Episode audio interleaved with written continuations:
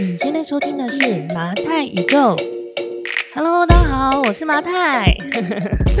我今天录音的时间是早上，所以我现在非常的有精神哦。希望你听到这一集的时候，跟我一样是很有精神的状态。好，呃，我知道我们这一集上线的时候。是我们应该要公布两周年活动的抽奖的结果。不过呢，因为我们最近工作有一点点的忙啦，所以我们还没有讨论出最后要送礼物给谁。因为大家留言我们都非常喜欢，尤其是在 Apple Podcast 的留言，我们其实都看了，就是大家留言都非常非常的有诚意，而且让我们觉得非常非常认真。就粉丝就跟我们一样认真。然后我们也意识到说，哎，其实这一路以来呢，我们也。有很多新的朋友加入我们，然后我们也非常的想要透过你们的留言，然后跟你们准备一份很好的礼物给你们，跟你们有互动。因此呢，就是我们会在下一集，就是这个礼拜四 EP 一九九的时候呢，来公布我们两周年活动的得奖的人是谁哈。那不好意思，再请大家再耐心的稍等一下下。好。最近我的朋友圈啊，被老高的影片给刷爆了，就是他最新上传的那一支呃，真正的人生攻略的这一支影片哦。然后我的不管是脸书啊，还有一些线动啊，就有蛮多朋友在分享，然后在讨论这一支影片的。呃，这支影片我觉得蛮有意思的，很值得大家就是花一点点时间去看。其实用我觉得老高的影片用听的就。蛮可以体会的，它的那个画面虽然制作的也很好，不过如果你只用听的，其实完全不影响你去理解这支影片的的完整度哦。这支影片呢，其实主要就是在讲运气到底对我们的人生有多么的重要，以及我们要如何的去增加自己的好运。过去他其实做了很多不同的影片，都在。有点像是透过不同的，包括心理学家或是数学家等等的角度来去破解，说到底为什么有些人呢就可以特别的有钱，有些人一生呢就是平凡无奇哦。到底这些有钱的人呢，难道他们是能力特别好吗？还是他们有什么样子共同的特色是特别出众的？好，这个时候呢，一定会有人说，他们不就是家里有钱，所 以他们就会变成有钱人啊？没错，就是你出生在一个好的家庭呢，也是让你这一生会特别，也不算特别吧，但是就是你这一生会比较顺遂的一个重要的一个因素。但是并不是代表所有的现代的有钱人都是出生在很好的家庭就会有现在的结果嘛。也是我们有看到很多人是白手起家，然后获得现在的成就的。所以说，如果人生就像是一个游戏的话，我们要怎么样把握我们的必胜技呢？好，所以呢，就有一组数学家呢，他们在做一个实验哦，他们想要去研究，究竟你的智商跟你最后的财富的结果呢，是不是成正比的？就是说，你是越聪明，能力越好，你就有可能在这个一生中呢，你会呃财富翻倍的机会会越多，然后最后呢，成为累积最多资产的人吗？好，那这个数学模型建立起来之后呢，它其实就照着现在我们。整个社会调查起来的一个智力分布的一个常态哦，然后来设定它的实验的标的，然后透过模型呢来跑了一个四十年，就从预设人从二十岁到六十岁的一个财富累积的一个过程。那研究结果呢就发现呢，其实最聪明的人并没有最后变成最有钱的人，而这个整个实验的这个基数看起来呢，你的运气其实是比你的能力更加重要的。你的智商呢，因为一般人的智商可能是在大概九十到一百一之间嘛，还是一百到一百二，总之就是一百上下。所以如果你的智商呢是在这个水平稍微偏上一点点，基本上呢你就有足够的能力去接下每一个迎面而来的机会。那接下来的关键呢，就是你要怎么样的去避开那些不幸，因为你每碰到一个不幸呢，你在资产上面呢就会有很大的一个挫折嘛。在这个实验中的一个设计呢，是你每碰到一次不幸，你的资产就会减半。那这样的设定呢，我觉得放在现实生活里，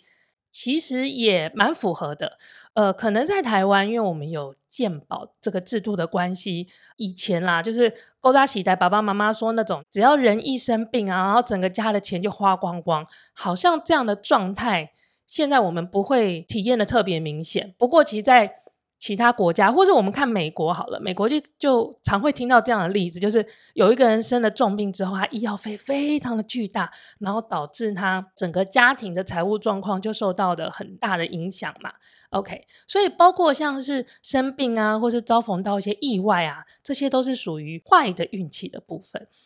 而无论你的能力如何，你的智力如何，你都有机会会碰到坏运气。都会有机会会碰到不幸的事情，但是呢，你如何就是碰到幸运的事情的时候，有办法把这个幸运的机会好好的把它运用起来，那这个呢就会跟你的能力有关系了。所以呢，老高呢在影片中呢，他也总结了一下这个关于这个实验的讨论哦。他认为呢，呃，你在整个人生攻略里面呢有几个要点。那第一个呢提到的是呢，你要学会。远离危险，你要学会知道那个是危险的地方，并且远离它。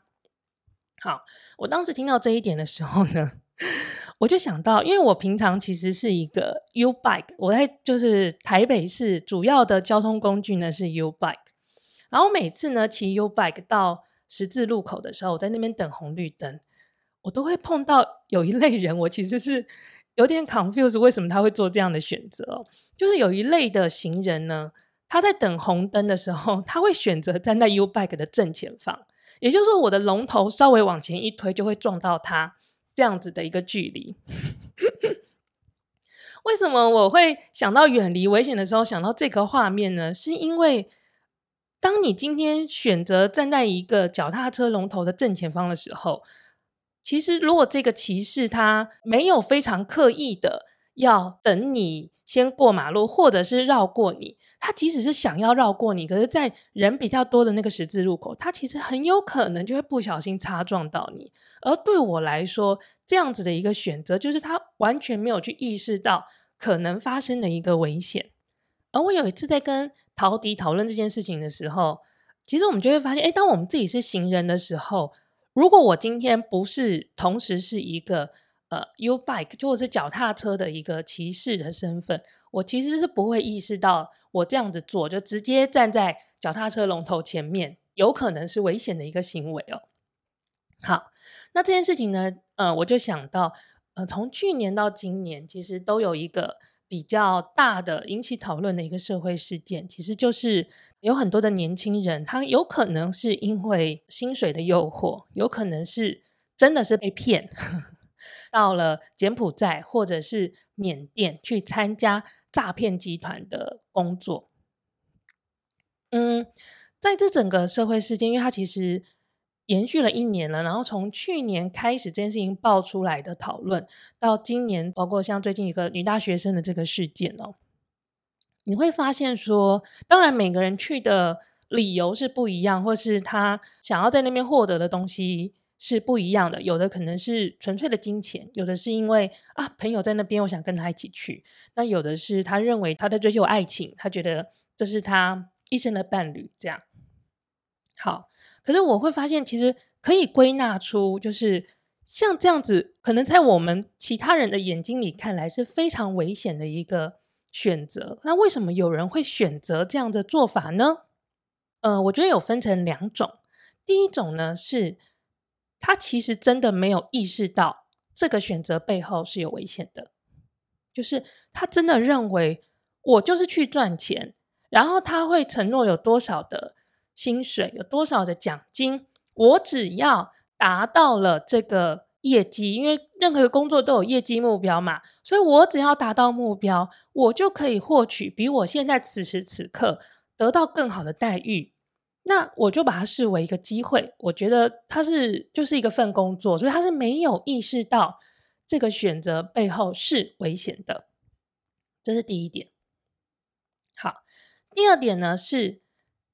别人有提醒过他了，他可能透过媒体的报道等等的。当他今天接触到这个工作机会的时候，他知道别人会认为这个工作机会是危险的，可是呢，他觉得自己是不一样的。他觉得即使别人都说这个不好，我总是有办法在这个过程中得到我想要的东西。不是有一句话说什么是愚蠢嘛？愚蠢就是你做了很多很多次一样的事情，却期待它有不一样的结果。我其实不一定觉得这样子的状态就是真的是所谓的愚蠢，或者是怎么搞不清楚状况，而是可能当我们自己其实是这个这个句子的主角的时候，我们就很容易会觉得说，我应该有办法在这个过程里面找到一点不一样的什么，然后我应该可以跟别人不一样，或是我这一次的尝试应该会跟上一次不一样。好，从这个远离危险的这个概念呢，我自己在看这个概念，放到我自己的人生里，我觉得它引申出来的一个很重要的讯息是，远离一些负面的力量。怎么样子算是负面的力量呢？因为其实我们在过我们自己的生活的时候，我们可能不会意识到说，哎，我们生活中有多少的危险。包括老高在影片中的举例是说，哎，比方说远离危险，就是你要减少出门啊，这样就会减少。呃，交通的事故发生的可能性嘛，我个人是觉得这个有一点点极端了。毕竟我们在日常生活里，有时候你就是还是要出去走走嘛。就像那时候三级警戒，我们每个人都待在家工作的时候，你还是会有一些 moment 觉得啊，我现在想要出去透透气。所以老是待在家里，好像也不是一个让你一生平安的一个正确解法。而且呢，就算你身体平安了，你也有可能会因为你待在家里上网，然后呃，参加了什么。Line 的社群啊，或是 被加到一个什么奇怪的群里，然后就被诈骗，然后就是导致你的财务上也不安全。所以我就会觉得，当然就是物理上远离危险是一个做法，但是更重要其实是你自己本身，你处在什么样子的一个环境，你身边的人。你所处的一个圈层，它到底是给你一个力量，让你在社会阶级上往上去推升，还是它会让你非常舒服的停在你现在的平层里，还是有可能它会帮你往下扯的呢？我想分享一个其实我从来没有讲过的事情哦。我在大学的时候吧，还是研究所，我有点忘记了。好，我在就是大概二十出头岁的时候呢，呃，有一段时间呢。很痴迷于网络交友，然后我那时候呢，就透过网络交友呢，认识了我人生中认识的第一位，就是有进过少管所的朋友，嗯，叫他朋友 A 好了。好，嗯、我那时候的心态其实是因为我刚认识这位朋友 A 的时候呢，他没有告诉我他进过少管所，他这个也不是一个。你知道认识人第一天就会出来讲的事情嘛，所以一开始会觉得说，哎，他是一个蛮善良的人，然后是一个很细心的人，跟他聊天很愉快，跟他分享我的日常生活很愉快。然后后来他才慢慢说，哦，其实我们就聊到就是小时候长大的事情的时候，他才讲过说，哎，他进过少管所，所以我就是有这样的印象。他说，哎，我那时候就意识到说，哎，这是我人生遇到的第一个进过少管所。我对于那样的一个世界，在我过去的生命经验里，其实是一片空白的。那我那时候其实不是很介意这件事情。其实我到现在也不会很介意这件事情，因为我觉得这就是一个，它就是一个过程嘛。然后只是我知道他这样子的一个身份。然后来呢，我知道他在生活上碰到了一些困难，所以我呢，我就那时候就我那时候在咖啡店工作吧，我就帮他在别的咖啡店找了工作。然后想说，虽然他好像生活里面有一团混乱，我。搞不太清楚那一团混乱是什么，但是呢，只要有一份好好的工作、稳定的工作，应该就也开始把他身后的那一团混乱给梳理清楚了吧？我当时的想法大概是这样，我就帮他介绍了咖啡店的工作，然后我就会发现，他常常会因为各种突然的，他身边的人突然，他的家人突然，然后各种莫名其妙的理由，他就是没有办法准时的。去上班，不管他今天的理由是他的机车出了问题，还是他阿嬷突然要去医院，还是他的朋友突然怎样，然后跑来找他，他的朋友此刻就需要他的帮助，等等等等的。那我那个时刻起，我就发现他这个人现况的一些问题，其实跟他所处的整个生活环境是息息相关的。他带着他的那个环境，我很难用。一个动作就让他，呃，好像更靠近他想要的生活，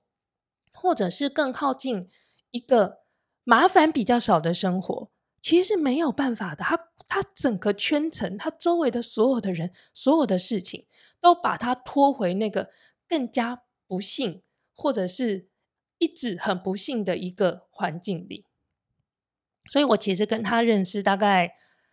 从认识到我决定跟这个人切断关系，再也不要跟他往来，因为我不想要被拖到这个负面的。能量里的时候，大概就是三个、三四个礼拜的事情。但这三四个礼拜，我觉得是老天爷给我了我一个一个打开窗帘看看这个窗帘外的世界的一个机会。我看到了一个我们觉得他不幸，以及他自己觉得他自己不幸的人，到底那个生活的场景，然后生活的循环是什么样子的。后来呢，因为陶迪出去开课嘛。学员里面呢，其实就有认识到另外一位，他也是小时候进过少管所。那我们称他为朋友 B 好了。我看到朋友 B 他的整个生活的变化，我清清楚楚的意识到一件事情是，即使他们小时候都进过少管所，然后都是来自于经济上不是那么稳定的家庭，但是我看到朋友 B 他此时此刻是因为透过了他身边的人，其实。他交往的人都不太一样了。我记得那时候朋友 B 说过一句话，他说：“哎，我发现我现在有在往来的朋友，都跟我以前在街头混，或者是我以前就是比较喜欢玩的那个时候所相处的朋友，都是完全不同人。基本上我跟以前那些朋友都没有再联络了。”我就意识到说：“哎，原来你的圈层的不同，你身边包围的人的不同，其实它很大的程度会影响到。”你会遇到的事情，或者是你现在可以碰到的机会，是完全不一样的。你的不幸可能会因此减少了，然后你的幸运呢，也可能会因为你环境的不同也增加了。而他们彼此之间是是相生的哦。就是当你今天是一个很不幸的人，你可能你就会围绕在那样的氛围里面，然后你身边包围的人也会跟你是磁场比较一致的状态嘛。那当然要怎么从磁场的这个 A 状态调整到 B 状态，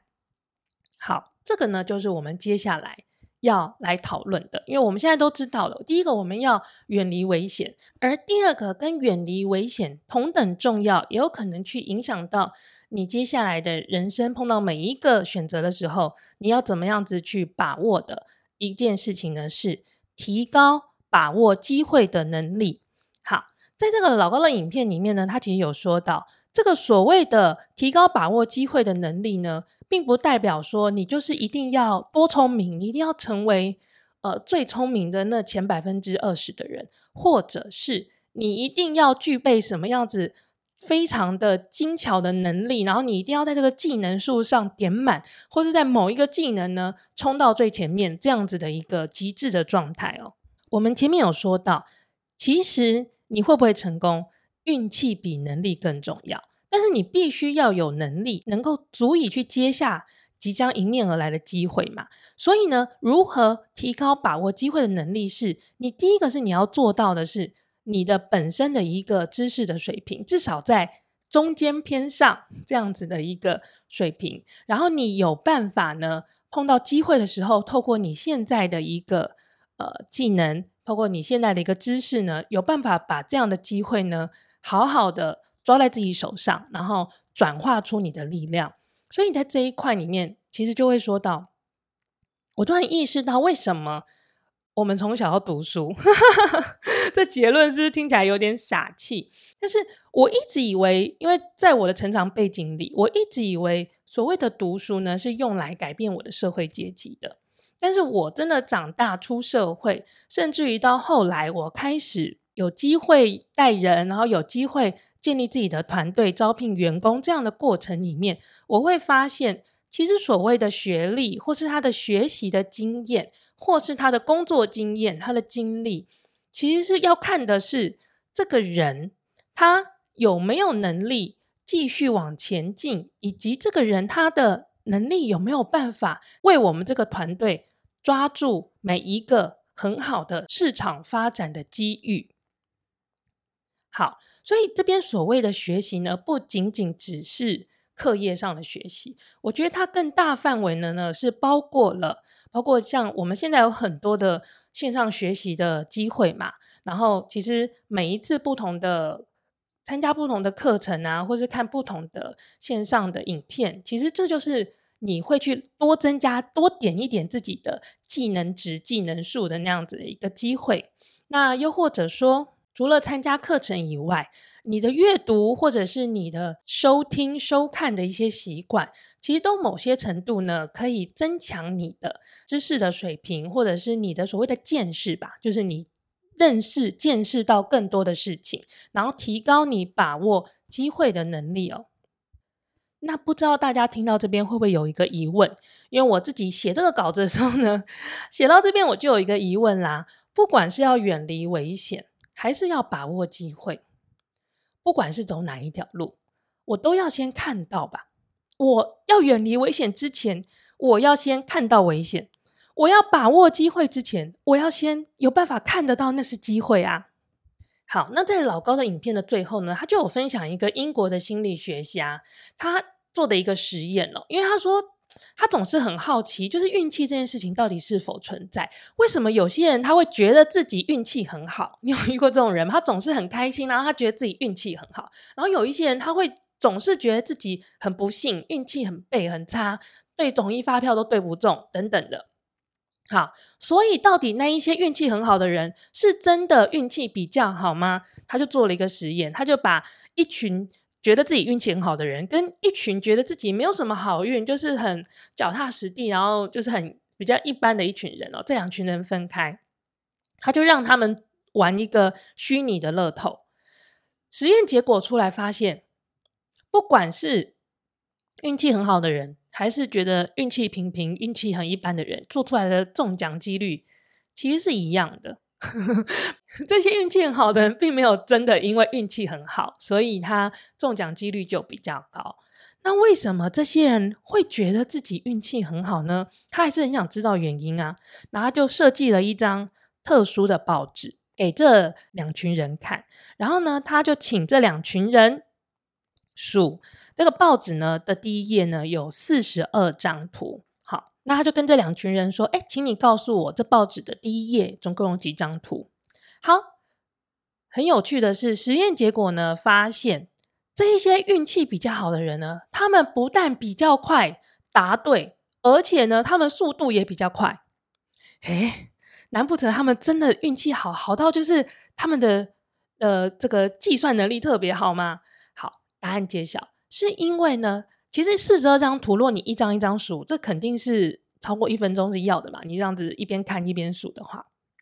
可是其实这个报纸啊，翻过来它的背面就有非常明显的地方写着跟你说，第一页头版呢上面有四十二张图。